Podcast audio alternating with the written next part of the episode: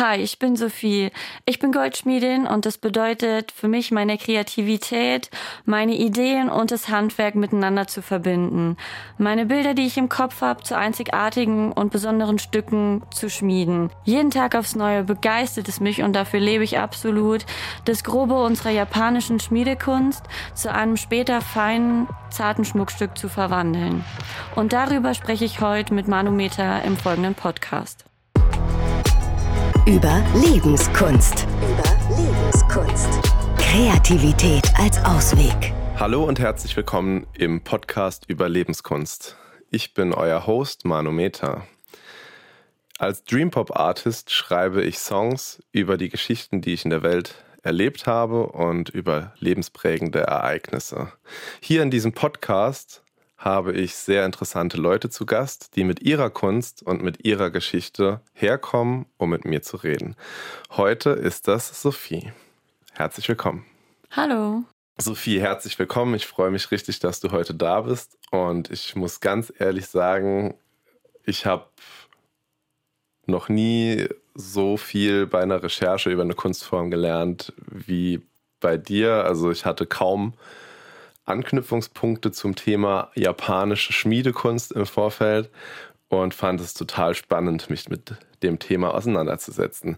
Hast du selber heute Ohrringe an, die du geschmiedet hast? Ja, genau. Ich habe heute meine eigene Kreation an.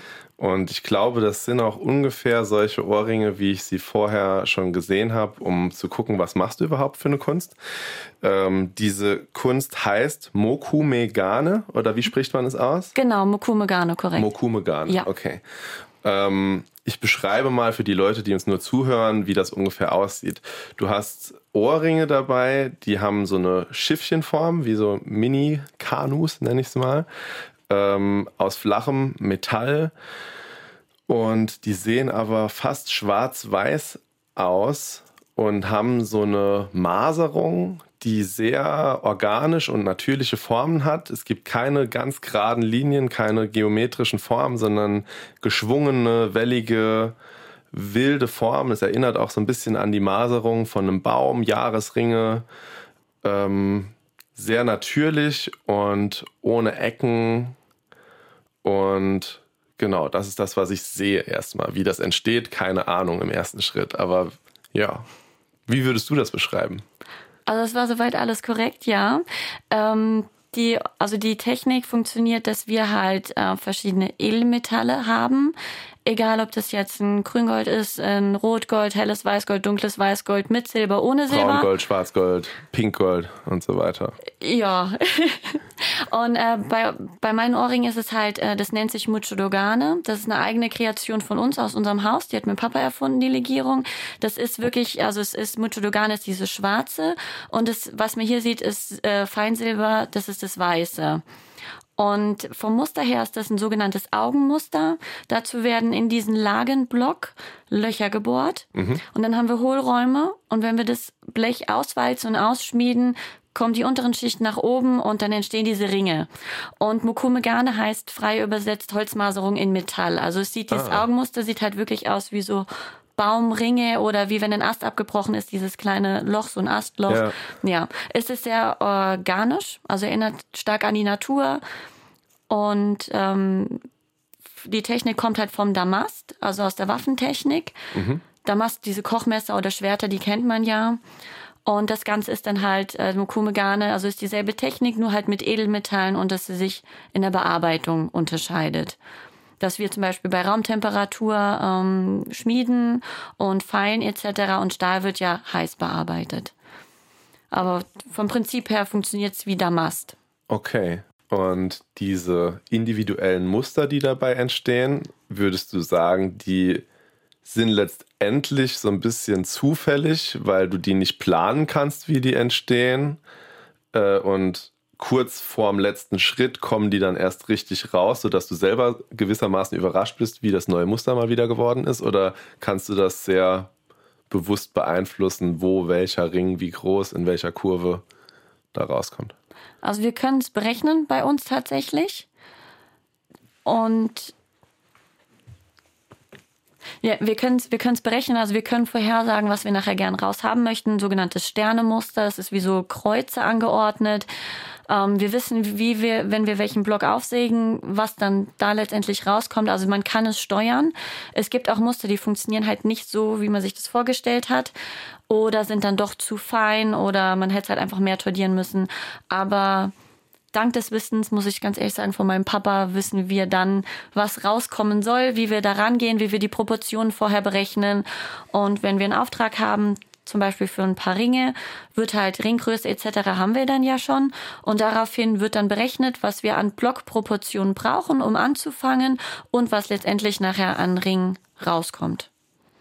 Also das kann man planen und wir können das mhm. schon steuern, aber halt nur aufgrund von sehr, sehr, sehr viel Forschung und Ausprobieren.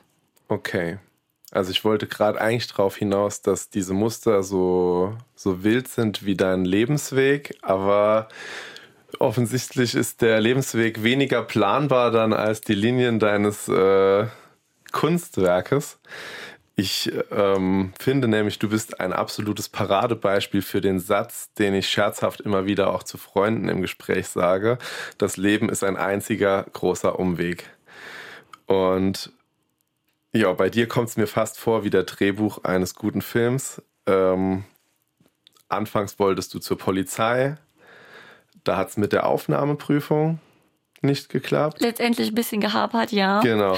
ähm, dann wolltest du als Sanitäterin zur Bundeswehr, was aber mit einem Auslandseinsatz verbunden gewesen wäre und wegen Beziehung und Familie schwierig gewesen wäre für dich, das umzusetzen.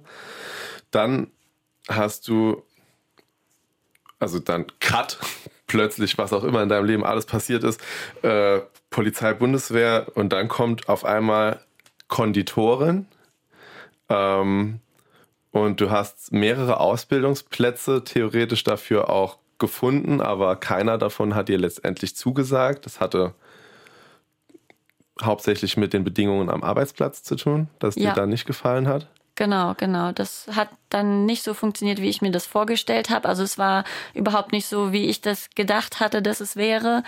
Und ja, man muss nach so langer Zeit sagen, dass es doch jetzt alles gut so ist, wie es gekommen ist. Wer weiß, wofür das alles früher gut war, wie viel Tränen ich da vergossen habe und äh, schlaflose Nächte hatte, weil ich nicht wusste, wo es mit mir letztendlich hingeht. Ja. Und nach der Konditorin ging es dann nämlich zum Traumjob. Absolut. Und der ist so widersprüchlich naheliegend irgendwo, weil es ist im Familienbetrieb. Also du bist letztendlich da gelandet, wo du angefangen hast zu suchen, blöd gesagt, aber wo du von Anfang an eigentlich dir ziemlich sicher warst, dass das nicht das ist, wo du hin willst. Ja, absolut korrekt. Ich bin halt, meine Eltern haben sich äh, selbstständig gemacht, da war ich noch, war ich gerade ein paar Monate alt und das hatte halt auch wirklich alles Höhen und Tiefen, aber ich hatte eine super gute und unbeschwerte Kindheit. Da war fast kein Wunsch offen.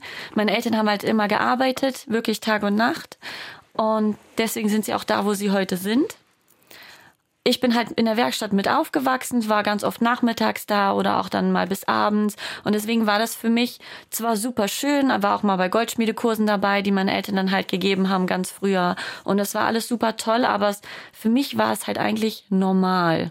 Ja. Also für mich war das keine große keine große Welt, keine große Herausforderung. Fand es immer schön, habe auch natürlich ganz viel Schmuck gehabt, ähm, auch als kleines Kind schon. Ja. So gravierte Ohrringe von meiner Mama etc. Also wo wirklich auch Mama und Papa dran gearbeitet haben. Fand es immer toll, aber habe nicht gedacht, dass es was für mich wäre. Und wollte halt auch nicht unbedingt bei meinen Eltern im Elternhaus dann ähm, eine Ausbildung machen oder halt mitarbeiten. Ja. Ich Kam mein, dann aber doch also, so. ist wahrscheinlich erstmal auch schwer vorstellbar. Wie wichtig war es für dich, dich als erwachsener Mensch zu etablieren in deiner Familie und dann auch im Betrieb sozusagen? Also auch dann von der Auszubildenden zur festen Mitarbeiterin, zur Expertin für bestimmte Themen, die du vielleicht mittlerweile auch besser beherrschst als deine Eltern? Also es hat sich von Zeit zu Zeit wirklich, ich bin jetzt seit über zehn Jahren da, rauskristallisiert, was äh, ein gutes Aufgabengebiet für mich ist. Zum Beispiel Kundengespräche, die Beratung, wenn ein Kundentermin ist, das mache ich halt wo dann rausgefunden wird, ähm, wie soll das Ganze aussehen, welche Materialien. Dafür habe ich dann halt auch die Zeit und die Ruhe. Und das hat sich im Laufe der Zeit so rausgefunden. Und was halt cool ist bei uns, wofür ich auch echt dankbar und super stolz bin, dass halt auch Sachen sind, wo gesagt wird, ähm, mach, mach das, wie du denkst. Wir gucken dann, was rauskommt. Wir vertrauen dir da. Du hast da vielleicht auch einen ganz anderen Blick. Und es gibt Sachen, wird gesagt, das wird so gemacht, wie ich das sage. Dann kommt halt so der strengere Ton weil er es besser weiß oder einfach sagt, das wird so gemacht. Und es gibt halt auch ganz viele Bereiche, wo es heißt, äh, probier das aus oder es ist dir überlassen, es wird schon gut werden. Mhm. Und hast du darüber hinaus auch deine ganz eigenen Projekte am Laufen? Ja, ich habe letztes Jahr so ein Kleinunternehmen, Kleingewerbe angemeldet, besuche halt Kunsthandwerkermärkte mit meinen eigenen Sachen mhm. in Mokume Garnetechnik, gerade ähm, Hauptpart auf Mucho Dogane, also dieses, diesen Schwarz-Weiß-Kontrast. Und ich finde das einfach so unglaublich cool mit diesem Schwarz-Weiß. Ich liebe es absolut, vor allen Dingen dieses Augenmuster. Ja. Und mache halt daraus dann meine eigenen Sachen. Also wirklich da so, wie mir der Kopf gewachsen ist, kriege ich Material zur Verfügung gestellt, beziehungsweise kaufe das halt dann bei uns in der Firma ein ja. und kann dann wirklich machen, was ich möchte und verkaufe die Sachen dann. Und wird da draußen eine ganze eigene Kollektion? Genau, ich habe eine, so eine kleine Kollektion, die es halt immer stetig wächst. Ja. In der Freizeit, die ich dann Zeit dafür habe, ja. ähm, mache ich das dann. Und ja, das sind dann, ist meine kleine eigene Kollektion. Nochmal eine Frage zur Connection zwischen deinem Werdegang und deiner Kunst. Wie schlägt sich das, was du erlebt hast, in deiner Kunst nieder? Gibt es das so eins zu eins, dass du sagen würdest, die Kunst ist so und so, weil ich das und das erlebt habe? Mm, eigentlich eher weniger. Wie gesagt, ich hatte eine sehr coole Kindheit in der Schule, ab und zu mal ein paar Probleme, weil ich dann halt früher wirklich stark gemobbt wurde. Aber würde ich jetzt nicht sagen, dass das so auf meine Kunst. Also die, klar, in gewisser Weise spielt es mit ein, weil ich es ja herstelle. Aber so Inspiration oder sowas hole ich mir halt eher aus meiner Umgebung.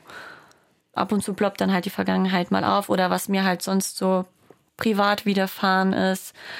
Und man kann dabei halt dann auch, wenn ich am Arbeiten bin, kann ich abschalten. Dann auch die ganzen Probleme und was man sonst so erlebt hat, egal von früher oder von gestern, das äh, trinkt man dann halt so ein bisschen auf Seite und weil es einfach so Spaß macht.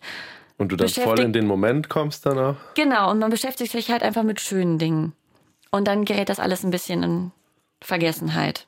Ja, und also ist es so ein Aspekt, dass es dich quasi ins Hier und Jetzt reinzieht, weil du auch konzentriert arbeiten musst. Also, dass du dann alles um dich herum vergisst, während du am Schmieden bist.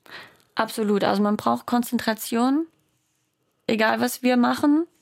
Weil, wenn wir was falsch machen, kann es halt unter Umständen auch ziemlich teuer werden und ärgerlich schon dreimal. Mhm. Nee, also man muss sich konzentrieren und man vergisst dabei eigentlich auch so seine, seine ähm, Probleme oder sein, sein Rundum und arbeitet dann auch lieber in Ruhe, konzentriert. Und wie gesagt, es macht halt auch einfach Spaß, dass man dann auch voll konzentriert ist, denkt dann dabei, ähm, wie könnte ich das irgendwie verbessern oder es fallen einem auch, muss ich sagen, wenn ich arbeite, immer ganz viele neue Sachen ein. Und das Problem ist eher, dass man dann so nicht hinterherkommt, was einem denn so alles einfällt. Ja. Ja. Und deine Motivation, wenn du was schmiedest, also wenn du ein Kunstwerk ein Schmuckstück erschaffst, denkst du da schon an die Leute, die das mal tragen werden? Ja, weil wir auch sehr viel Resonanz von Kunden kriegen, die dann zum Beispiel das Kästchen aufmachen und denken, wow, cool, das ist besser, als ich es mir vorgestellt habe. Oder ich halt auch irgendwas für Freunde anfertige oder auch mal für meine Mama oder sowas. Und man freut sich schon, wenn man weiß, dass die Kunden, also dass die Leute, für die man es anfertigt, sich, sich freuen werden. Und man freut sich auch selber, gerade wenn es klappt und funktioniert und für einen so ästhetisch aussieht, wie man sich das vorgestellt hat. Ja. Ich habe mich generell gefragt, wie groß für dich die Motivation ist, anderen Menschen zu helfen oder eine Freude zu machen oder so ähnlich. Also weil du auch anfangs Polizisten werden wolltest, dann Sanitäterin. Das sind auch so klassische Jobs, in denen man was zur Gesellschaft beitragen kann.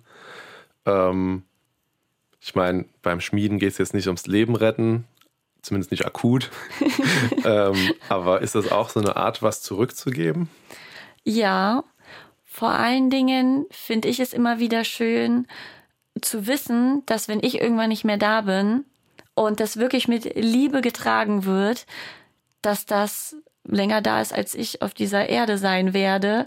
Ja. Und ich habe auch so zwei, drei Ringe, wo ich weiß, dass die schon über 100 Jahre alt sind oder zumindest mal 50, 60 Jahre alt sind. Und ich weiß, dass die schon eine Geschichte haben und ich sie auch nicht verändern werde. Ich habe dann vielleicht größer oder kleiner gemacht und aufgearbeitet, aber sie sind so erhalten, wie ich sie bekommen habe. Ja. Und für mich hängt da auch immer ganz viel Geschichte dran. Also kann man dann auch so ein bisschen immer so ein bisschen abschweifen, indem man ein bisschen denkt, was hat der das Schmuckstück schon alles erlebt? Und das finde ich halt unglaublich schön, wenn ich weiß, dass es getragen wird, jemand das mit Stolz trägt, ich das hergestellt habe und jemand zu uns oder auch zu mir gekommen ist und gesagt hat, du, hör mal, ich hätte gern was, was du geschaffen hast und es einfach auch mit Stolz trägt. Ja. Und Ich vielleicht total auch toll. in der Fantasie dann wirklich so, wie man das selber kennt, wenn man ein Schmuckstück aus dem Kästchen holt und denkt, das hat meine Ur-Ur-Uroma schon getragen, 1876, dass man sich dann auch so denkt, wie ist das wohl im Jahr 2114, wenn dann wieder jemand deine Ohrringe Ja, das ist aus seiner, aus seiner Wallet holt. und, ähm, und ja, das finde ich total den genialen Gedanken, dass das die Zeit überdauert und ähm, ja, dann, dann immer noch jemand so viel Bedeutung oder die Bedeutung sogar noch mehr geworden ist. Ja, oder auch, auch weitergegeben werden. Es werden ja auch wirklich Sachen vererbt. Ja. Und ich finde das einfach, ich weiß nicht, ich finde das total schön, dass ich weiß, dass es jemanden erfreut, ich das hergestellt habe und es halt auch, auch nach mir noch da ist. Ja, sehr schön. Sophie, ich finde das Besondere bei dir, abgesehen von deiner Kunst, ist dieser abgespacede Lebensweg auf Umwegen. ähm, und was würdest du anderen Leuten, die selber vielleicht durch so einen Lebenszickzack durchgehen, empfehlen mit deiner Lebenserfahrung? Ich musste es auch lernen. Alles hat ein Ende. Alle schlechten Zeiten haben irgendwann ein Ende. Man muss wirklich nur durchhalten. Nicht den Kopf in den Sand stecken, egal was passiert. Familie kann einem sehr, sehr, sehr viel Rückhalt geben, egal ob das die Eltern sind. Ähm, ich muss sagen, unser Hund gehört auch zu, oder unsere Hunde, meine Eltern haben einen, wir haben einen, Ja. die gehören auch einfach zur Familie. Das, und Freunde sind super wichtig, bei denen man sich ausquatschen kann, die einen aufbauen. Also egal wie schlimm es ist, alles Schlimme hat ein Ende und es wird immer was Gutes dabei rumkommen. Und wenn der Job keinen Spaß macht, sollte man sich überlegen, vielleicht doch was anderes zu machen. Also es ist auch nie zu spät, Genau, nochmal sich den Mut zu fassen und einen neuen Weg einzuschlagen. absolut. Dafür bist du das beste Beispiel. Ähm, vielen, vielen Dank, dass du heute hier gewesen bist. Und ich habe als Dankeschön zum Abschluss unseres heutigen Gesprächs dir eine Strophe geschrieben zu meinem Song Vom Leben gezeichnet. Den habe ich vor kurzem veröffentlicht und es geht darin um die Idee, dass wir alle als Menschen vom Leben gezeichnet sind. Wir sind alle geprägt von dem, was uns widerfahren ist. Und dadurch sind wir auch alle verbunden, weil das Leben geht an keinem spurlos vorbei. Und diese Verbundenheit will ich zum Ausdruck bringen und habe dir auch 16 Zeilen geschrieben. Viel Spaß beim Hören. Ja, Sophie, das hier ist für dich. Ey, ja, es war einmal ein Mädchen und das ging auf eine Reise. Das klingt jetzt wie ein Märchen, doch ich schwör auf jede Zeile. Ey, sie suchte nach sich selber schon eine Weile ohne Eile. Sie zog in der kleinen Welt große Kreise. Die Polizei ist Freund und Helfer, also klopfte sie mal an. Doch dort hatten sie ihr großes Potenzial noch nicht erkannt. Also ging die Suche weiter, erst als Sani zur Armee. Danach war sie noch eine Zeit als Konditorin unterwegs. Schließlich fand sie nach paar Jahren Odyssee ihr Zuhause dann in Mokumegane. Nee, das ist kein Ort in Japan, sondern Schmiedekunst im Saarland. Schmuck aus Gold, der glänzt wie Holz, du kannst die Jahresringe zählen. Die Reise endete mit Schicksalsironie, wo sie begann und deshalb schließe ich den Kreis jetzt. Das ist der fabelhafte Umweg der Sophie und der Weg ist dein Ziel, du bist vom Leben gezeichnet. Diese Wunden heilt die Zeit nicht. Tausend Stiche in hundert Narben. Uns verbindet